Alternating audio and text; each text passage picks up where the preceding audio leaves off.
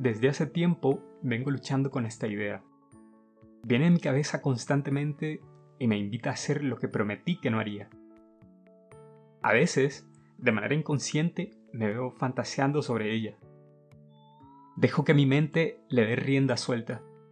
Pero cuando vuelvo a la realidad, después de mucho divagar sobre ello, me enfrento a un día difícil, porque para entonces no puedo controlarla.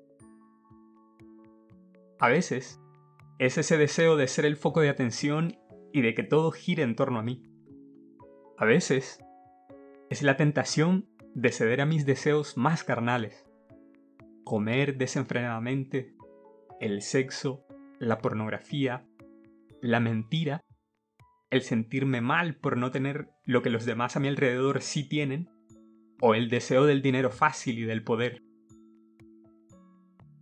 Vienen a mí cuando más cerca de ti quiero estar. He caído muchísimas veces, y cuando eso me pasa, me siento vencido. Pero hoy, quiero decirte que estoy cansado de luchar solo, de luchar por mi cuenta. Necesito de algo extraordinario para hacerles frente. Y eso extraordinario eres tú. Dame la fuerza, Señor, para convertir el egoísmo en servicio a los demás, especialmente a mi familia.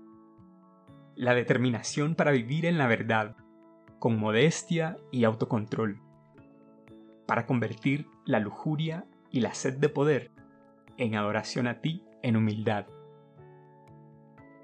Permíteme tener la sabiduría y la gracia de Jesús cuando tentado en el desierto respondió, Está escrito, adorarás al Señor tu Dios y solo a Él le darás culto.